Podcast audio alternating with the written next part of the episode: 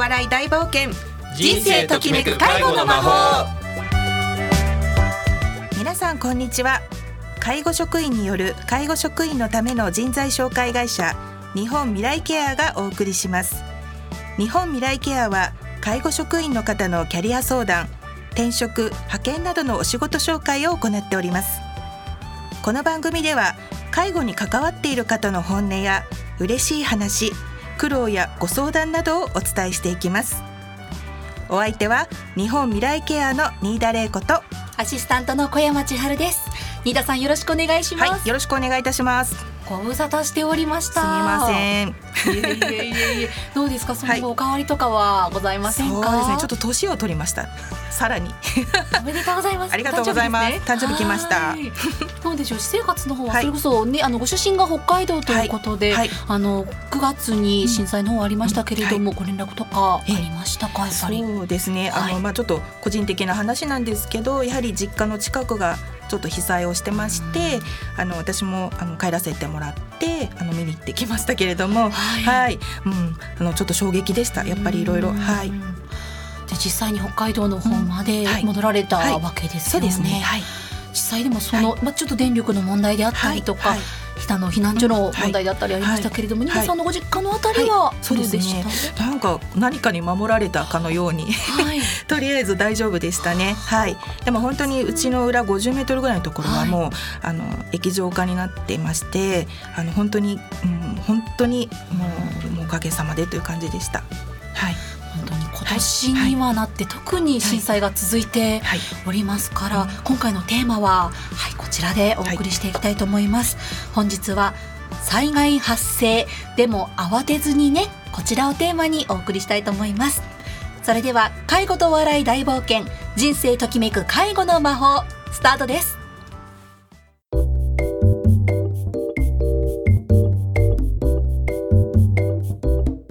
改めまして日本未来ケアの新田玲子です。アシスタントの小山千春です。本日のゲストはケアマネージャーの五郎さん。そして日本未来ケアの鈴木昭義さんをお迎えして災害発生でも慌てずにねをテーマにお送りします。五郎さん鈴木さんよろしくお願いします。よろしくお願いします。よろしくお願いします。はい。さあさては前半戦ということで新田さん、はい、この日本未来ケアの鈴木さん改めてご紹介をお願いできますか？はいわ、はい、かりました。はい。はい、あの日本未来ケアの鈴木昭義さんですけれども今年の7月から当社の社員として、はい、まあ、主にスタッフさんとの面談ですとかそれからいろんなサポートのところで頑張っていただいてます。あの鈴木さんは本当に介護の現場の経験がとっても豊富なあの社員さんで、はい、あのまあ、スタッフさんのフォローだけじゃなくて、まあ、いろんな方面でね活躍を期待しているというところでございます。じゃあねちょっと鈴木さんから、まあ、自己紹介も含めてですね、あのー、コメントお願いしたいと思います。どうぞ。はい、えー、日本未来ケアの鈴木明義です、えー、よろしくお願いいたします。はいよろしくお願いいたします。今新田さんからご紹介もありましたが鈴木さん介護のお仕事経験とっても豊富ということですけれどもどういったきっかけでこの介護のお仕事っていうのを始められたんですか？えっ、ー、と実はですね、はい、まあ遡ることまあ23年ほど前になるんですけども、はい、あのー、阪神・淡路大震災えー、皆さん覚えてますでしょうかね。はい、あのー、ちょっとそこのですねあのボランティアに行った経験がございまして、あのー、まあ当時私高校生だったんですけども、まああのー、ちょっとテレビを見ていて、あのなんかこうインスピレーションでですねなんかこう行かなくてはと、はい、はい、という使命感にちょっと 駆られまして、はい、あのそうですね、まあ、夜行バス乗り継いで、あのボランティアに行ったっていう経験があったんですよ。学生の時に深夜バスでということで、はい。はい、あのー、そうですね。で、まあ現地にはまあもちろん高校生だったんで、まあ高校とかあとまあ自分の両親の協力もあってですね、まあ行ったわけですけども、まあとてもすごい惨状といいますか、えー、でですねあのまあ避難所の体育館でまあ大体1週間、うん、10日間ぐらい行ってましたかね、えーはい、まあ、その間ちょっと体育館に寝泊まりしてですね避難所となってる体育館に、まあ、避難者の方と一緒にこう生活してたっていう経験をしました。ボランティアの方も、その避難されている方と一緒に過ごされていたということですね。はい、そうなんです。時期としては真冬ということですが、実際どのような感じだったんですか？そうですね、あのーはい、やっぱり集団で生活皆さんで集団で生活されてるところはありましたんであの風邪とかですね、うん、ちょうどインフルエンザもこう流行ってきてる時期でですね、その感染等々すごくあの大変な状況の中、あの自分もいつインフルエンザにかかるかっていう、なんていうんですかねちょっと恐怖と 隣り合わせの10日間でしたけども、はい、なかなかその衛生状態っていうところもそうですし今普通のところでも今年であったらもう早いもので9月ぐらいからインフルエンザがなんて話もありましたから現場は特にやっぱりそういうところで気を配っていらっしゃったわけですよね。そうですね、実際活動というのはどういうことをされたんですか、はい、まああのいろんな活動があったんですけども、はい、まあ主にこう支援物資のあの仕分けとかですね。あとはまあ避難所の炊き出しとかあとはまあ避難所の清掃トイレ掃除とかそういったこととかですね。あとまああのちょっと遠くに出て行って瓦礫の撤去とかまあいろいろあのありましたね。まあそれだけじゃないかったと思いますけど、まあ、なんせ二十何年前なんであんまり覚えてないんですけど、まあ大体そんな感じの活動をこう午前午後の舞台に分かれてやってましたね。実際にそこで経験されたこう印象深いエピソードがあるということですけれども、はい、はい、まあ、はい、そうですね。あの最初にこの介護の世界に飛び込んだそのきっかけといいますか、まあ、そういったことが本当にこのタイミングであったんですけども、まあ、ちょっとそのなんていうんですボランティアの活動の中でですね瓦礫撤去のちょっとボランティアに行かせていただいたことがありまして、まあそんなその行った時にまあやっぱり半壊の家屋がすごいいっぱいあってですねその中でちょっとまあ一人のおばあさんがですね実はその自分のご自宅なんでしょうね。あの半壊今にも崩れそうなそのお宅の前でですね、まあ、呆然とちょっと立っていらっしゃって、まあ、どうしたんですかっていうあの声をかけたところですね。あの旦那さん、うんまあ、おじいさんのちょっと家がこの中にあるんだと、えあのその半壊したもう今にも崩れそうな家屋だったんですけども、はい、まあそれはもうどうしても大事なもので、あのこれがなきゃもう私は死んでも死にきれないというところでなんとかそれを取ってきてほしいということを頼まれまして、あのまあ私も高校生だったもんでまだ若かったっていうところもありまして、えー、怖いもの知らずなところがあったんでしょうね。はい、まあうん、なんでヘルメット一つかぶってですけど、その中に入ってってですね、はい、で本当奇跡的に見つけたんですよね。はい、でその家持ってあのそのおばあさんに渡したあの渡したんですけどもあのはい。そしたらですね、はい、もう本当泣いて喜んでくれますって、えー、まあ感謝してもしきれないと、うん。まあ、あなたのことはまあもう死ぬまでね忘れませんっていう、あの声をねあのかけていただいてあの本当にありがとうということを何度も何度もこう涙ながらに、あの感謝の言葉をいただきまして。まあその時にですねあの、まあ、今までその人の役に立つとかそういう経験なかったですし、まあ、感謝されるって言ってもね、そんな経験もさほどしてきたわけではなかったので、まあ、本当にそれがすごく嬉しくてですね、はい、はい、あの人のた役に立つことの素晴らしさっていうんですかね、まあ、感謝されることの嬉しさ、うん、とかあのまあ、人の役に立つことがですねあの自分の喜びにつながるんだなということを初めてあの知ったと言いますか。まあ感じたんですよね。うん、まあ本当にねこれちょっと嘘のような話なんですけど本当の話なんですよ。経験ですよね。はい、だからその思い学生の時の思いがまあなんていうかこう心にというか染みついていたというか、ね、本当に強く印象に残っていたというところですね。はい、なんで、まあそうやって感謝されることの嬉しさとか、まあ人に人の役に立つことの嬉しさっていうのを自分自身がすごく感じたので、まあそういう関係の仕事に就きたいなって思ったんでしょうね。高校生の私は。はい、それでまあ福祉を目指すきっかけになったと言いますか、はい、っていう感じですね。皆さんすごいお話を 聞いてしまいましたけれども、ね、ドラマチックですね。はい、そういうきっかけで、鈴木さんは介護の世界に入ることになったというところですね。はい、さあではですねもっと後半戦もお話を伺っていくんですがその前にちょっとここで一曲お送りしたいと思います。お届けするのはチャカカーンでスルーザーファイヤーどうぞ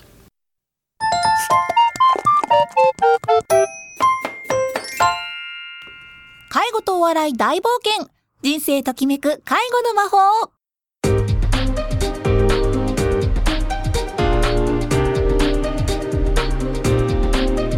改めまして日本未来ケアの新田玲子です。アシスタントの小山千春です。では後半も引き続き日本未来ケアの鈴木さんとそしてケアマネージャーの五郎さんと一緒に災害発生でも慌てずにねをテーマにお話伺っていきたいと思います。お二人ともよろしくお願いします。よろしくお願いします。はい、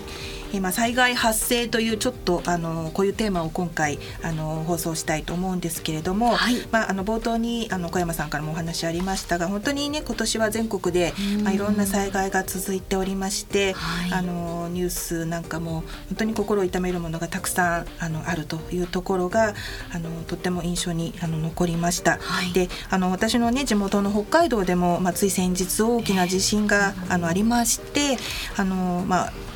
放送にもあの、ね、あのニュースにもなってましたけど本当に停電断水というのがあの初めてこう経験をしたところなんですね。はい、で本当に真っ暗の中でね生活をする大変さとか、まあ、いろいろこう経験してきた中で、まあ、ちょっと父親の方から、うん、そういえばねとあの介護のね施設さんとかって、まあ、日頃からなんかそういうこう備えとかしてるの、とかってこう聞かれましてですね、えー、あれあれ？とそうだねと、まあ、してるはずだよっていうことで、まあ、ちょっとこの辺をじゃあ聞いてみようかなということで今回あの、はい、こんなテーマを持ってまいりました。ね、具体的にねあの鈴木さんなんか鈴木さんいらした施設とかではどんな、まあ、こう備えとかをしてたんですかね？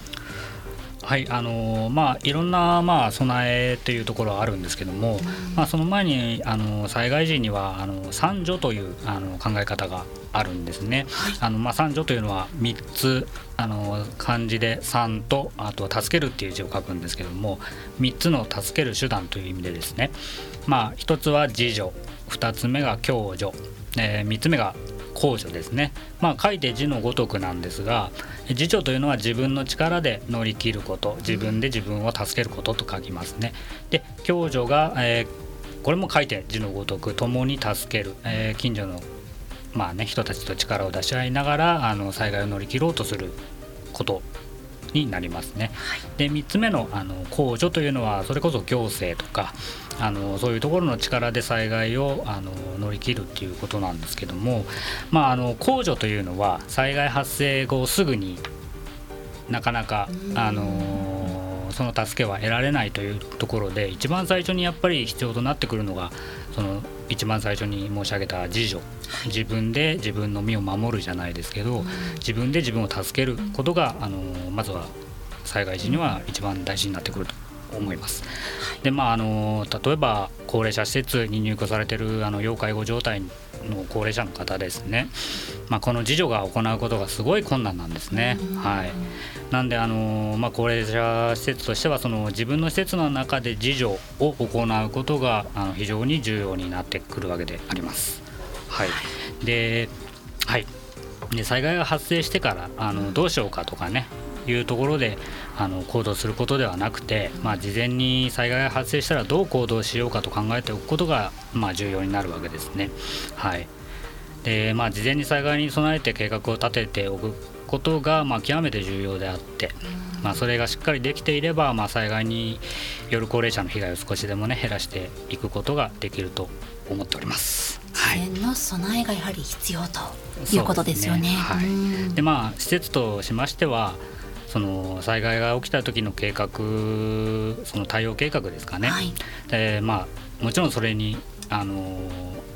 その訓練、うん、それとその後どうどのように事業を継続していくかっていうことの計画まであのしっかり確立ことが、まあ、急務となります。はい、でまああの東日本大震災の時あの東日本大震災後ですかね、うん、あのやっぱりこの計画、まあ、あの事業継続計画ですかね。あのすごく騒がれてあの早く作ろう早く作ろうで結構どこの事業所さんも結構あのいろいろ取り組んだんですけど、はい、結構時間が経過するにつれてですねやっぱりすごくこの事業継続計画作り上げるのって大変みたいで。おおざなりになっちゃったりとかなあなあになっちゃったりして結構あの手つけてない事業者さんが多いみたいなんですね、うん、よく聞きますけど、はい、なんまあでもですけどそのこれをしっかり確立させることがまあ事業者さんとしての急務だとは思ってますね。でまあそこで働いてる介護職員の人たちはまあその自分の事業所自分の働いてる介護事業所で、まあ、そういうのがちゃんと確立されてるのかとか、あとはその例えば避難経路であったりその備蓄食ですかね、あの3日間のあの食材食料そういうのがどこにあるかっていうのをしっかり把握しておくことがまずその第一歩になるかなって思ってますね。はい、はい、ありがとうございます。そしてでは五郎さんに伺います、はい、有料老人ホームではい。かがでしょうか、はい、そうですね。あの、ままずあのむやみにこう不安を与えないようにっていうことを心がけてましたけども、まあ、建物自体はこういうホームっていうのは、まあ、地震、まあ、あと火災なんかにも強い作りになってるはずなので、まあ、地震が発生したなんていう時にむやみに外に出るより中にいた方が安全ですよみたいな説明をして安心してもらったりとか、まあ、ただ室内でね家具が倒れたりテレビが吹っ飛んできたりとか、まあ、そういうのを固定はした方がいいと思うんですがそういうものはま個人で用意してもらうっていう感じでやってました。あと食料その他備蓄まあ、目安で何日分とかあると思うんですが、まあ、義務ではないのでこれは施設でいろいろ違いがある部分なので、まあ、確かめていただいた方がいいかなと思います。それから、まあ、訓練も当然やってまして防災訓練。で、まあ、かつて勤務していた本部ではあの火災だけじゃなくてねあの本当にライフラインが止まったことまで想定して、えー、避難した後炊き出しの訓練までみたいな感じでやったりとか、えー、あと職員については災害発生した時にはね大きな災害の時はもう来れる状況だったらあの家族の安否確認が済んだらもう基本施設に来るっていうような体制をとって、えー、いたり、まあ、あと他に、えーまあ、ご家族さん向けに災害用伝言ダイヤルの使い方をアナウンスしたりとか。あとまあ地域の町内会自治会の方と協定結んで一緒に訓練したり、えー、そういう準備をしていましたね。なるほどありがとうございます、はい、今は備えのお話をお二人に伺いましたがでは実際に災害が発生した時というのは鈴木さんそして五郎さん実際にこういうふうに対応したそういうお話はあります？鈴木さんから伺いますか、はい。まあ、これもあの東日本大震災の時の話なんですけども、はい、あのまあ、あれ時間が確か午後の2時40名ですよね。2時40何分だったと思うんですけども、はい、あの私が一番こう心配したのがですねあのまあ実際その揺れ的には東京5震度5ぐらいだったと思うんですけどね。あのだからこう建物の被害とかは特になかったんですけどもあの時間が時間でしたのでちょうど夜勤者がですね、はい、あの来る時間が4時半とかそのぐらいの時間なんですけどね、ね、まあ、はい、その人たちがちゃんと出勤できるのかっていうところがすごく心配でしてあのもちろんテレビをつけたら、まあ、電車動いてないあの交通網はもう本当に麻痺している状態っていうのがすぐ分かったんでまだその時は電話通じたんですね。はい、であの夜勤者と連絡を取ってまあ電車止まってるから行けないよっていうところを何人かの夜勤者がはいで話してて私も あのなんかあんまり深く考えてなくてですね車出して、えー、あの迎えに行ったんですよ、はい、あのその私勤めてた施設からまあ1時間ぐらいのところにある駅のところに行ったんですね。まあそうしたらやっぱり考えが甘かったのかもう大渋滞。もものすごくいい大渋滞にまあもちろんねそんなの考えればすぐ分かったことなんでしょうけどあのそれでですね3時半ぐらいですかね施設を車で出たのが。でまあ普段なら1時間ぐらいで着くところを、その夜勤者捕まえたのが20時過ぎでですね。でまあいろいろ夜勤者を何人かこう拾って、うん、あの施設に到着したのがもう日が変わる頃に 到着してですねまあそれまでは本当に遅番とか日勤とかがこう踏ん張ってくれてなんとか乗り切ったっていう経験はありましたけどね。はい、なんでそそういうところもこう例えばあの施設の近隣のスタッフに声をかけて夜勤で来てもらうとかそういうところを考えて最初から計画しとけばよかったんですけどもそういう計画なかったもんですから、で私の考えも甘くて車でちょっと迎えに行ってくるっつって言ったらもうそんな状態になって、まあ、それはちょっと教訓となりまして、はい、あのまあ、ちゃんとその本当に東日本大震災後なん後だからもう遅いんですけどちょっとそういう対策をこう新たに作ったっていう経験はありましたね。所さんはい。かがですか、はい、そうですね。あの、はい、私も北海道で住んで勤務してた頃の話で、はい、えーと、冬にこう爆弾低気圧ってあるじゃないですか、あの、嵐が吹き荒れて、その強い風で送電線の鉄塔が倒れちゃったっていう、えー、ことがあってその時にまあその一帯が停電になったと。で、まあ、室蘭に当時施設があったんですがそこも当然電気が止まっちゃって、えー、でその施設がオール電化なもんですからキッチンも含めて暖房なんかも使えなくてで急遽あの本部が札幌にあったんですけど、あの必要なストーブ石油ストーブとかカセットコンロやら買って運んで、えー、みたいな感じで、まあ、フォローしてその時にあのそうめんをえっと。えーまあ、保存も効いて、えー、コンパクトだし、えー、調理時間も短いのですごく重宝しましたっていうあの同僚の話があって、まあ、そういう乾物がねあの普段から食べ慣れてればあの水さえあればあの重宝するんだなっていうのが参考になりましたね。はいど。本当にやっぱり日頃の備えはね新田さんもちろんですけれども、はい。はい、災害が発生した時どのように対応するか、うんはい、一人一人の職員の方がしっかり確認しておくっていうことも大切なようですね。そうですね、あの日頃の備えです。はい、そうですね。はい、あのとはいえ、職員さんね介護職員さんそれぞれは、なかなかそういう時にどう動いていいかわかんないと思うんですよね。だからあの例えばその施設のえーまあ、避難経路だとか、はい、その防災の機器の、えー、使い方とかそういうものをやっぱりマスターしておかなきゃいけない、また四六時中そのことを考えてるわけにいかないので、まあ、まずその施設に入った時入植した時にしっかり確認しておく、えー、それからまあ避難訓練、えー、年に2回はあると思いますのでその時に本当に災害が来たぐらいの感じで本気で取り組んでもらうということをしてもらうっていうこととあとあの忘れがちなのは利用者さんにちゃんと説明するのも大事なのかなってあの災害来たらこういう対策してますよっていうのを教えてあげるのはあの必要かなと思いますね。はい。ねまあ、ちょっとねあの本当に備えが大事っていうところで若干ちょっと余談ですけれどもね、はい、あの当社では日本未来ケアではですね、はい、鈴木さん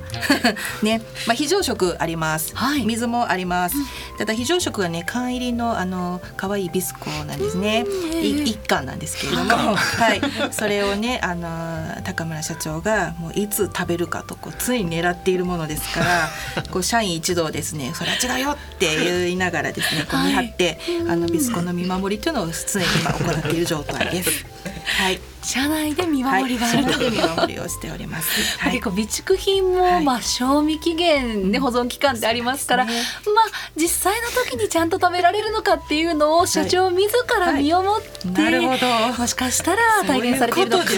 もしれないですかね。そう願っております。さあ今回は、災害発生でも慌てずにねこちらをテーマに皆様にお話を伺いました。皆様ありがとうございました。ありがとうございました。てそろそろお時間が近づいてまいりました。では最後に鈴木さんからぜひ一言今後の抱負をお願いします。はい。まあ本日はちょっと緊張してちびりそうになっちゃいましたけど。まあちょっと本音ではですねもう二度とやりたくない。えダメですか、ね、まあはい。抱負といたしましてはですね、はい、まあやはり介護職員の立場に立った介護職員目線の番組になればいいかなと思ってますのでまあ肩の力を抜いて適当に頑張りたいます。まあそのはい。まあ最後になりますけども、まあ縁あって、まあ、現在株式会社未来日本未来ケアでお世話になってますがまあ今までの現場経験を生かしてですね、まあ、登録してくださってる介護職員の皆さんのために全身全霊で頑張りたいと思っておりますので、えー、どうぞ日本未来ケアを今後もよろしくお願いいたします。はい。鈴木さんも五郎さんも本当に今日はありがとうございました。ありがとうございました。はい、えー、この番組はインターネットのポッドキャストからも配信しています。FM 西東京で検索をお願いします。それでは来月の第一金曜日のこの時間もお楽しみに。本日のお相手は日本未来ケアの新田玲子と。ケアマネージャーの五郎と。日本未来ケアの鈴木と。アシスタントの小山千春でしたそれでは次回もお楽しみに。